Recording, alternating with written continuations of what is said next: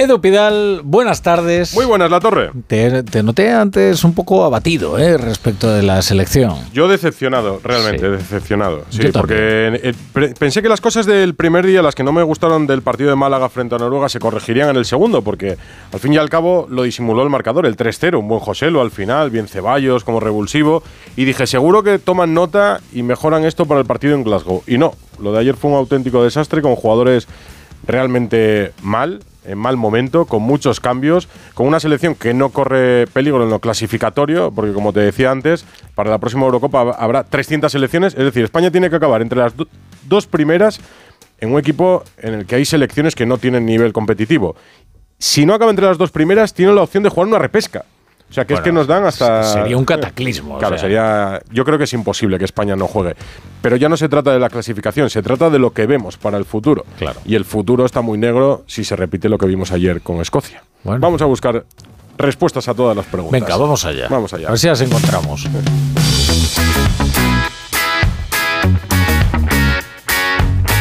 La brújula de Radio Estadio. Edu Pidal.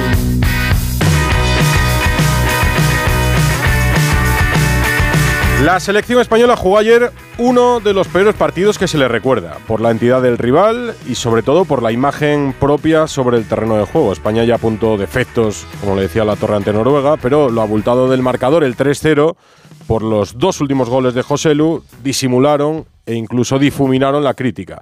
Con solo unos días de trabajo y en su primer parón, en lugar de dar continuidad al equipo, dando algún retoque, De La Fuente decidió cambiar ocho jugadores y demasiados parecían, porque esto no es un partido de infantiles en el que haya que contar con todos y dar minutos.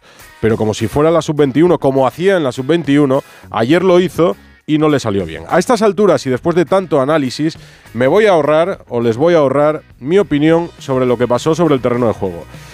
Ya buscaré otras. Solo voy a decir que hay una corriente generalizada en la calle, en las redes, entre los aficionados, de que Luis de la Fuente era el seleccionador que queríamos los periodistas.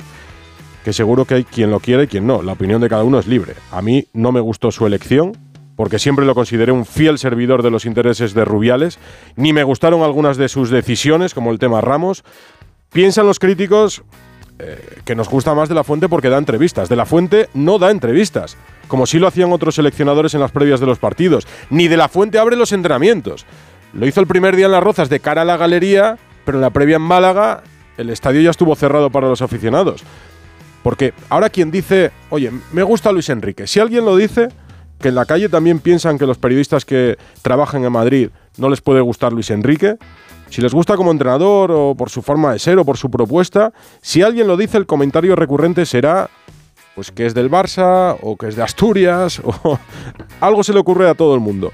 Pero también se puede decir que estás de acuerdo con Yago Aspas, porque ahora sí hay alternativas, hay un plan B, de la fuente es verdad que en la convocatoria dio un plan B, pero el error en el Mundial de no tenerlo es un error. Esto lo utilizan, como digo, algunos en Barcelona para atizar a Yago Aspas. Porque cortitos de miras los hay en todas partes, no se crean. Pero lo que más me irrita es que me engañen.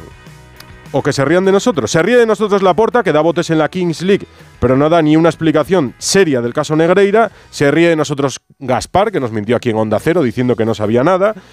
Y creo que algunos futbolistas como Rodri, como Miquel Merino o como el propio Luis de la Fuente se ríen de nosotros dando explicaciones que no se creen ni ellos. Yo sigo convencido de que este es el camino, así se lo he dicho a los jugadores. Ellos me conocen bien y yo les conozco también bien y seguro que iremos puliendo esos detalles y, creciendo en el rendimiento.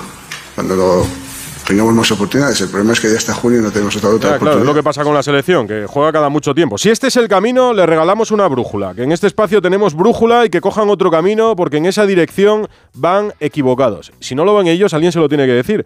Pero creo que lo ven solo que a nosotros no nos lo dicen. Más asuntos del día, rajada del padre de Ansu Fati, Bonifati con los compañeros de COPE. A mí de verdad, te lo digo, y, hombre, por, eh, por todo, yo a eso ya, más o menos, hay tiempo para esto yo también, yo también algunas veces yo pienso mucho en Sevilla, a llevar a casa y después, después de casa, después de casa nos miramos. Es, vuestro futbolista franquicia, es 10 y Ansu la ha cogido 10 cuando nadie estaba para decirle, mira, aquí hay alguien que puede poner 10 de Messi. A mí que me, que me molesta cómo está tratando Ansu mí eso que me molesta de un minuto, dos minutos, tres minutos, eso que me molesta a mí. igual, igual, que cualquiera, porque yo no va a pedir, yo no va a pedir y dice, no, no, tiene que ser titular sí o sí. Porque todos los delanteros que están allí son son fenómenos, son, deportistas de, de, de, de grande de élite. No, mira, estamos hablando también de, estamos hablando de Ansu Fati. Qué inoportuno, qué mal le va a venir al jugador en el vestuario con el entrenador, con Xavi, para su futuro, pero son los sentimientos de su padre. Lo que sí creo es que al padre le sale del alma lo que dijo. Lo que no sé si es lo correcto, decirlo en este momento para Ansu Fati. Vicente del Bosque es una persona mucho más calmada, tiene opinión sobre todo, pero si es polémica se la suele guardar para él o para sus íntimos, porque en público guarda las formas. En la presentación de su campus ha hablado sobre De La Fuente y la selección. Estamos en buenas manos para que y es el mejor seleccionador que en este momento podemos tener. Falta que nosotros te advertamos de algo que a lo mejor nosotros lo vemos ya con unos ojos de uno de 72 años, que a lo mejor necesita uno de más de, de 30 años y a lo mejor con menos experiencia. Si se lo propone, Del Bosque pone de acuerdo hasta a los 350 diputados del Congreso. De un ex a otro, Luis Enrique ha hablado con los compañeros de Sergio Gijón, no suele dar entrevistas, ha aprovechado que estaba de vuelta de Sudáfrica, ha hablado de muchas cosas, de su paso por la selección, de su futuro, de Brasil.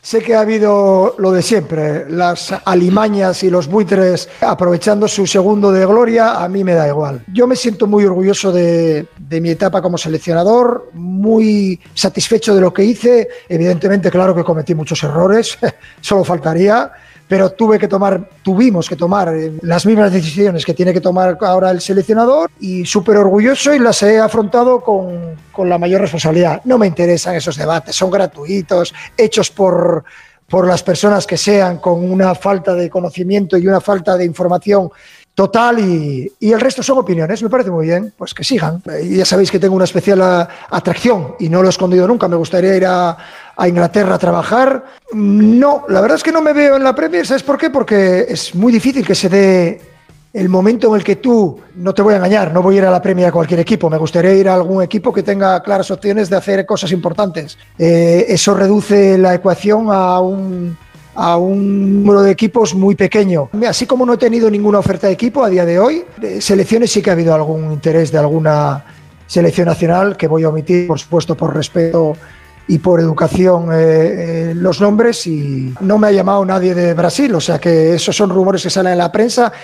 Luis Enrique Martínez, ex seleccionador. Noticias, hemos conocido que el comité de competición sanciona con cuatro partidos a Sergio Canales por aquello que dijo sobre Mateo Laoz. Sevilla, José Manuel Jiménez. Hola Edu, indignación y sorpresa en el Betis por esta sanción de cuatro partidos a Sergio Canales por sus declaraciones sobre Mateo, el Betis que ya tiene fuera Fekir hasta final de temporada, que puede quedarse sin Canales en un momento clave en la pelea por un puesto de Champions la próxima temporada. Canales fue expulsado por Mateo Laoz en Cádiz el 19 de octubre. Cuatro meses más tarde, el 19 de febrero, Mateo volvía a arbitrar al Betis ante el Valladolid y Canales decía esto en Dazón. Esa expulsión, desde mi punto de vista, la, tenía predimitado eh, prelimitada y al final eso no es parte del juego. Es curioso, Edu, porque Canales no llega a decir premeditada, se traba, le sale mal y por esa palabra lo sanciona el comité. El Betis ha recurrido y uno de los argumentos, con muy poco peso, por cierto, es precisamente que el jugador no llega a decir esa palabra. Ya. Champions femenina, cuartos de final, partido de vuelta Barça-Roma. Ha terminado Ana Rodríguez. Sí, y tenemos al Barça una temporada más en las semifinales de esta ¿Mm? Champions. Ha ganado en el Camp Nou 5-1 a la Roma, también ganó en el Olímpico 0-1, así que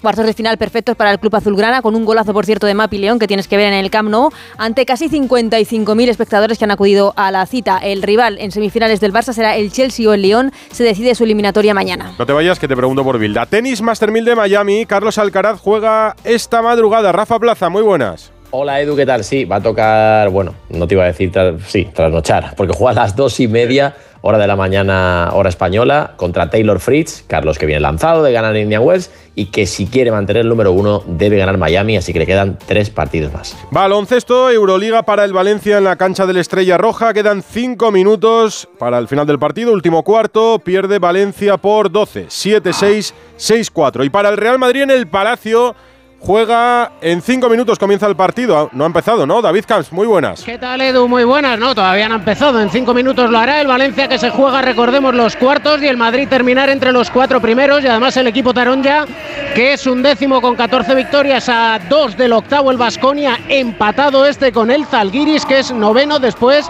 de ganar hace unos minutos al Mónaco. Y la verdad es que el Valencia está en problemas ante la Estrella Roja, tiene tiros libres. Harper anota el primero con ese 76-65 a 5 minutos para llegar al final del partido. Ya ha llegado con 5 puntos de desventaja al descanso. Radebau, Harper y Víctor Claver son los únicos acertados en un encuentro que puede ser definitivo en las aspiraciones del Valencia y al Real Madrid que le vale una victoria en los cuatro partidos que le quedan para tener el factor cancha a favor en los cuartos de final. Ya está clasificado. Hoy es el Fenerbahce, quinto que tiene aún que asegurar su presencia en el playoff. Las bajas en el Madrid de Sergio Yul se espera que pueda estar en esas eliminatorias para llegar a la Final Four en 3-4 semanas. Y Williams Goss, cuyo regreso es inminente, si no fuera el domingo, sería el jueves santo ante el Bayern. Antes el Madrid juega el viernes en Belgrado ante el Partizan y cierra la fase regular en Tel Aviv ante el Maccabi. Y a todo esto puede terminar incluso primero porque está empatado a victorias con el Olympiacos que juega contra el Asbel Villerben y con el Barcelona que recordemos ganó anoche al Partizan. Y un consejo, ¿has revisado el estado de tus neumáticos? Hazlo ahora. Pide cita en tu taller First Stop más cercano. Monta neumáticos Bristol y llévate hasta 120 euros para tus compras o carburante. Además, sorteamos cada día una suscripción gratis a Eurosport. Viaja seguro al mejor precio con Bristol. Recuerda, solo en la red de talleres First Stop. Promoción válida hasta el 7 de mayo. Más información en firststop.es. Formas sensatas de invertir tu tiempo. Entonces aparece. ¿Invertirlo leyendo su cuento preferido? Sí. ¿Pero tener que esperar para hacerte una resonancia? No. Con Vivaz, el seguro de salud de Grupo Línea Directa Aseguradora, tienes acceso directo a más de 50.000 médicos especialistas, pruebas diagnósticas y más de 1.000 centros y hospitales. Desde solo 17,50 euros al mes sin copago. Porque si en salud no hay tiempo que perder, perderlo en una lista de espera no tiene sentido. Ven directo a vivaz.com o llama al 917-400-400. Consulta condiciones. El sector agroalimentario es clave en la provincia de Teruel. El melocotón de Calanda, el jamón de Teruel, la trufa o el aceite de oliva, entre otros, han dado notoriedad a una provincia que destaca por la variedad y la calidad de sus alimentos. De la importancia del sector primario en Teruel y de muchas más cosas nos hablarán en Onda Agraria, desde el Centro Público Integrado de Formación Profesional San Blas, con el patrocinio de la Diputación Provincial de Teruel y la colaboración de Caja Rural de Teruel. El sábado 1 de abril, desde las 6 de la mañana, Onda Agraria, con Pablo Rodríguez Pinilla y Soledad de Juan. Te mereces esta radio. Onda Cero, tu radio. Dos cositas. La primera, ahora que necesito ahorrar más que nunca me has vuelto a subir el precio del seguro. La segunda, yo me voy a la mutua. Vente a la mutua con cualquiera de tus seguros y te bajamos su precio, sea cual sea. Llama al 91 555 5555. 91 555 5555. Por esta y muchas cosas más, vente a la mutua. Condiciones en mutua.es. ¿Sigues sin saber quién debe hacerse cargo de las averías en tu casa de alquiler? Hazte de legalitas en el 900 100 661 y un experto te ayudará a resolverlo. Y ahora por ser oyente de Onda Cero, ahórrate un mes el primer año. Legalitas y sigue con tu vida. Con cebolla. Sin cebolla. Con cebolla que le da alegría. Sin cebolla, que es muy fuerte. Aunque el mundo se divida entre tortilla con cebolla o sin cebolla, en Opel Service elijas lo que elijas, siempre elegirás muy bien. Cambia tus neumáticos con un 2x1 en las mejores marcas. Pide tu cita ahora y haz tu mejor elección. Condiciones en opel.es.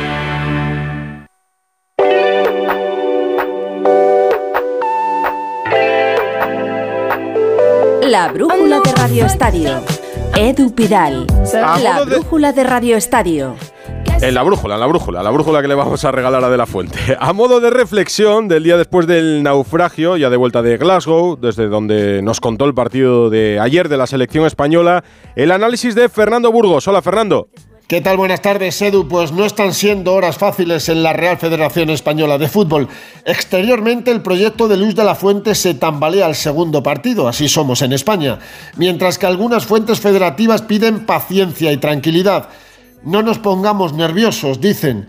Esto no ha hecho más que comenzar. Creceremos, proclaman. Para el siguiente partido, jueves 15 de junio, y ya con un título en juego, la UEFA Nation League, quedan 78 días, tiempo más que suficiente para que la tormenta amaine y las aguas vuelvan a su cauce. Ahora es el momento de reflexionar, analizar fríamente los dos partidos y sacar conclusiones, y sobre todo hacer autocrítica, la misma que anoche brilló por su ausencia en el vestuario español. Luis, este definitivamente no es el camino. El seleccionador se equivocó y se equivocaron también los jugadores. El once titular fue un auténtico disparate, con ocho cambios en relación al partido contra Noruega.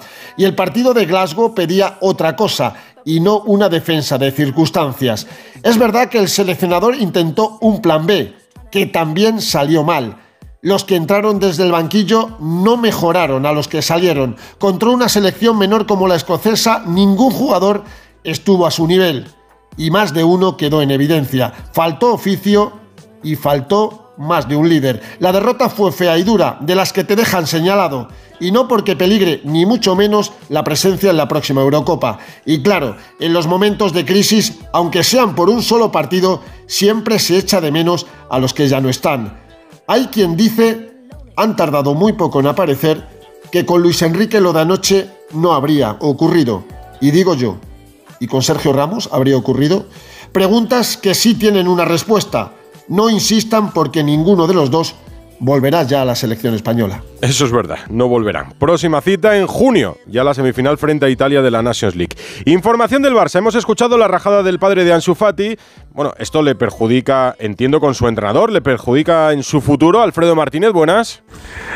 Buenas tardes, Edu. Evidentemente no ayudan, no ayudan esas declaraciones porque le ponen una situación muy delicada al chaval, que por cierto no está de acuerdo con su padre y no sabía que iba a realizar esas declaraciones que han incendiado un poco el entorno del vestuario y han generado mucho malestar en el club y en el cuerpo técnico. Xavi, que además ha charlado muchas veces con él, que ha estado muy encima de él, que tiene una buena relación con el futbolista, se ha mostrado sorprendido y decepcionado, aunque Ansu se ha desmarcado absolutamente de lo que dijo Borifati. En cualquier caso, en el club creían haberle tranquilizado al padre después de la reunión que mantuvo Mateo Alemán y Jordi Cruyff y desde luego todo esto va a enrarecer su situación en el club. Todo apunta a que va a ser titular frente al Elche, pero en el verano cada vez son más las voces que creen que es mejor quitarse de en medio a Ansu Fati, que cada vez juega menos y genera mucho más ruido y problemas que no ayuda al resto de los jugadores. Ya, ya imaginaba. Por cierto, bajas para el partido de Liga ante el Elche, ¿recupera algunos Xavi?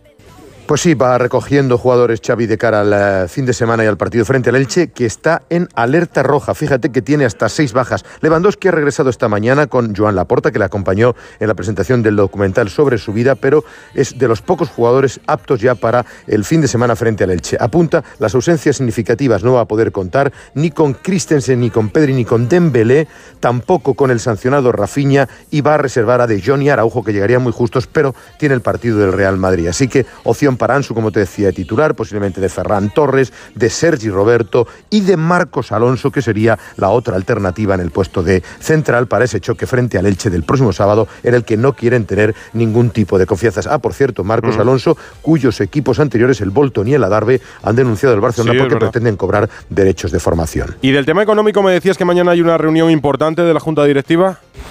Pues sí, también inmerso en el tema económico y en la lucha por la construcción del Spy Barça. Mañana hay una reunión muy importante de la Junta Directiva de Joan Laporta en la que se tienen que ir eh, fijando las vías de financiación del Spy Barça. Pero ojo que está cobrando vuelo, que el Barcelona no va a cerrarlo tan precipitadamente porque ahora mismo los intereses están muy altos, están por encima del 6% de lo que querría cerrar el Barcelona. Se está hablando de reestructurar en varias partes esa financiación e incluso esperar un poquito a que rebajen las situaciones y hasta la situación complicada por el llamado caso Negreira. Así que de momento, mañana reunión clave, vamos a ver si se toma alguna decisión o no de cara a la financiación del Spy Barça o se va alargando un poco el tema. Lo que sí está claro es que el eh, pasado mañana tienen que decirle a la Liga de Campeones si jugarán, como así parece, en el Estadio Olímpico de Montjuic la temporada que viene, Edu. Eso parece, sí, con la mudanza. Gracias, Alfredo. Esta noche contamos más. He visto esta mañana ya a Laporta y a Mateo Alemán sin dar explicaciones. Bueno, mira, no sé si dará explicaciones Jorge Vilda, que prepara una lista, antes una prelista, Ana, de la que conoces algunos nombres. ¿Hay alguna de las 15 rebeldes? En principio lista el próximo viernes para los dos últimos amistosos antes del Mundial. En principio, como digo, las 15 llamadas rebeldes por parte de la Federación que pidieron no ser convocadas no están en esa prelista, pero sí que podría estar Irene Paredes, la capitana de la selección. No está entre esas 15, pero fue una de las jugadoras que alzó la voz, que pidió cambios, que pidió modificaciones en su día para mejorar el rendimiento de esta selección. Pues bien, Irene Paredes junto con Jenny Hermoso sí que podrían estar en la lista del próximo viernes. Ninguna de las 15 están en la prelista de Bilda, lista el viernes para los próximos partidos de la selección española. Así están las cosas en la federación. 9 menos 10, una hora menos en Canarias. Mira, mañana vamos a estar en Tenerife. La brújula de Radio Estadio.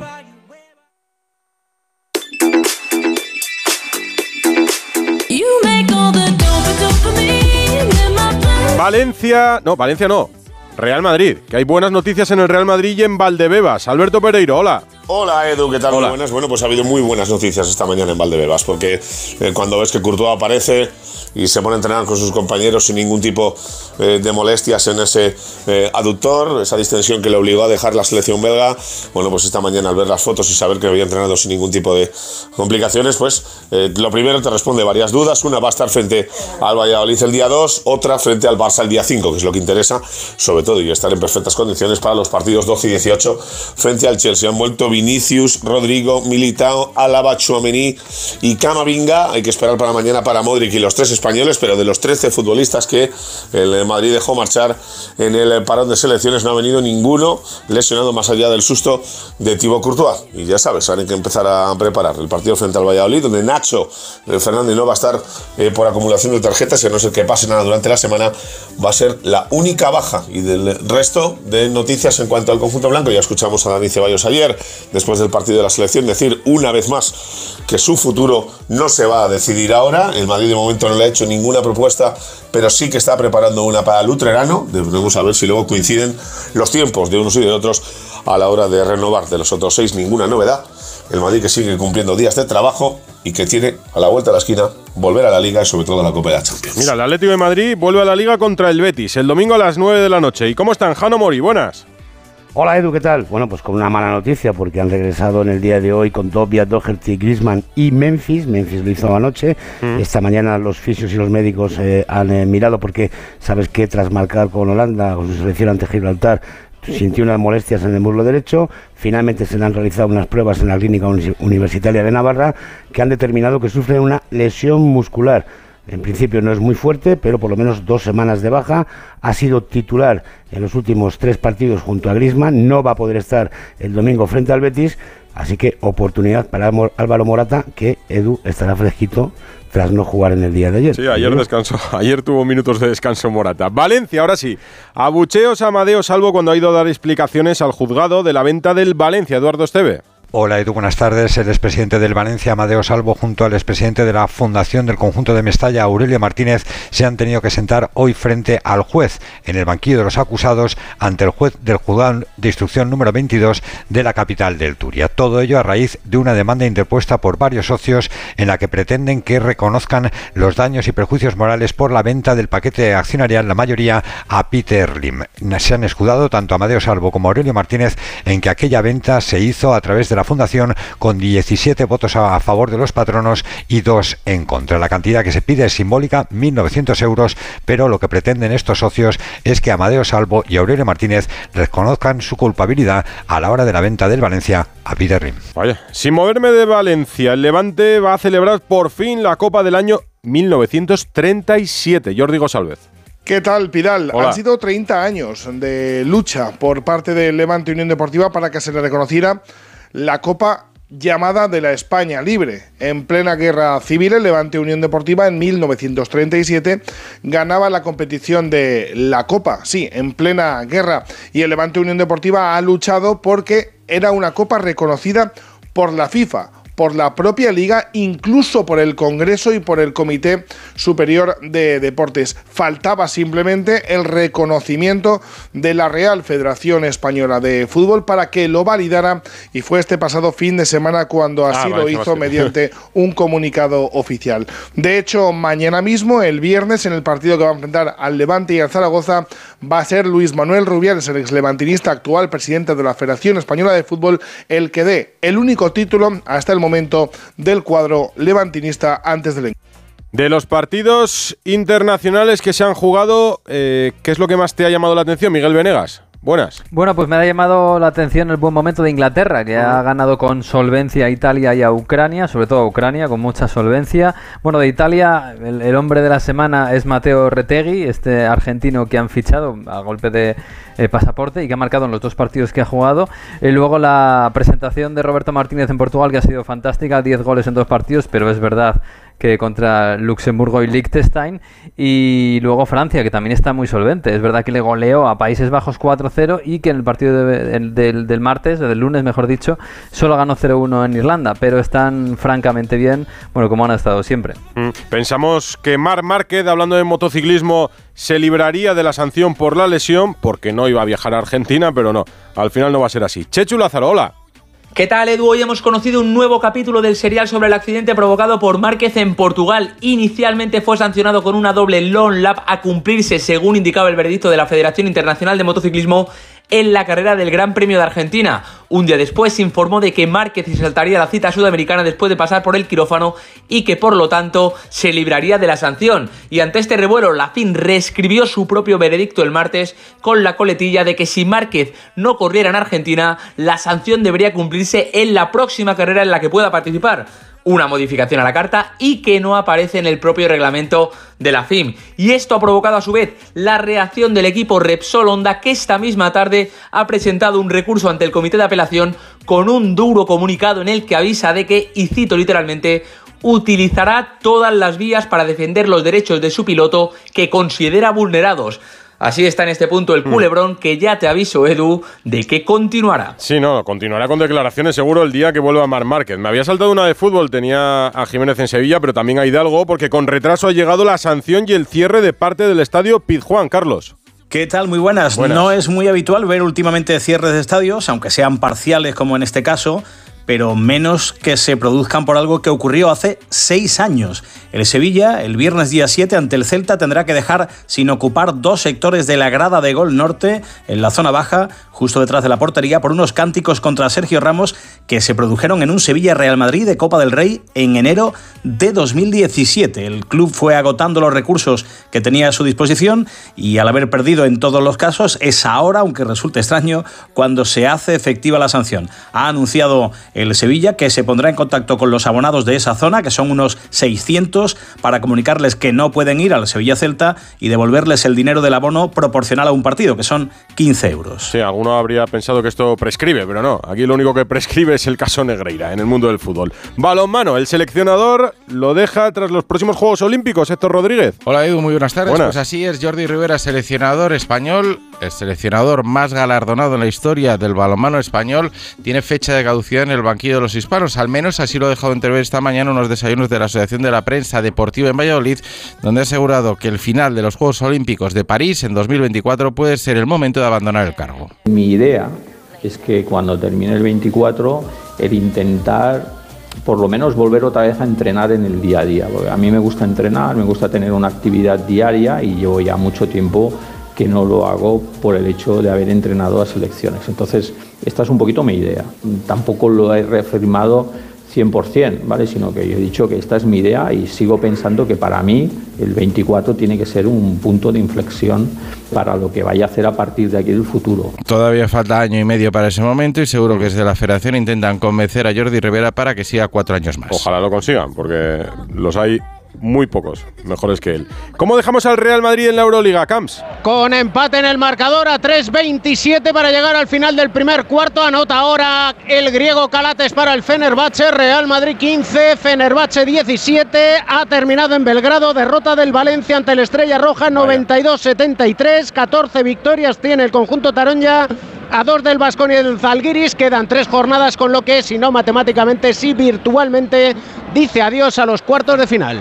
Te quedas en el Palacio y nos cuentas por la noche cómo ha terminado el Real Madrid en la Euroliga, baloncesto, pero nos quedan cosas por contar. Gonzalo Palafox. ¿Qué tal, Edu? Pues bueno, dos apuntes en Fórmula 1 que sé que le gusta mucho a La Torre tras la sanción a Fernando Alonso hace dos semanas en Bahrein por no efectuar la salida desde la posición exacta marcada en la pista. La FIA ha decidido ampliar ese cajón de salida de los monoplazas que va a pasar a ser 20 centímetros más ancho ya a partir del bien, próximo Gran bien. Premio este fin de semana con la en Fórmula 1, Melbourne. si nos cuesta aparcar Sí. A, a dos Pues- kilómetros por hora, imagínate un Fórmula 1 un cuando llega la salida. poquito, un poquito más ancho. Por cierto, ha dicho Alonso que llegan a Australia con buenas sensaciones después de haber conseguido esos dos podios consecutivos, aunque bueno, siguen con los pies en el suelo y son realistas. Y un apunte de badminton, Carolina Marín ha debutado esta tarde con victoria en el Máster de Madrid 2-0 ante la danesa Kiersfeld. Pues nada, la torre, me- no me voy a quitar la manga corta. Vamos a tener un buen fin de semana. No me ha quitado. Ah, no, es verdad. ha que mañana todo, ha habido de mañana todo. nos vemos Ha en. Tenerife, ¿eh, de Santa Cruz. Y al Tenerife no le van bien las cosas, pero bueno, hablaremos mañana de Así lo arreglamos. Hasta luego. Venga.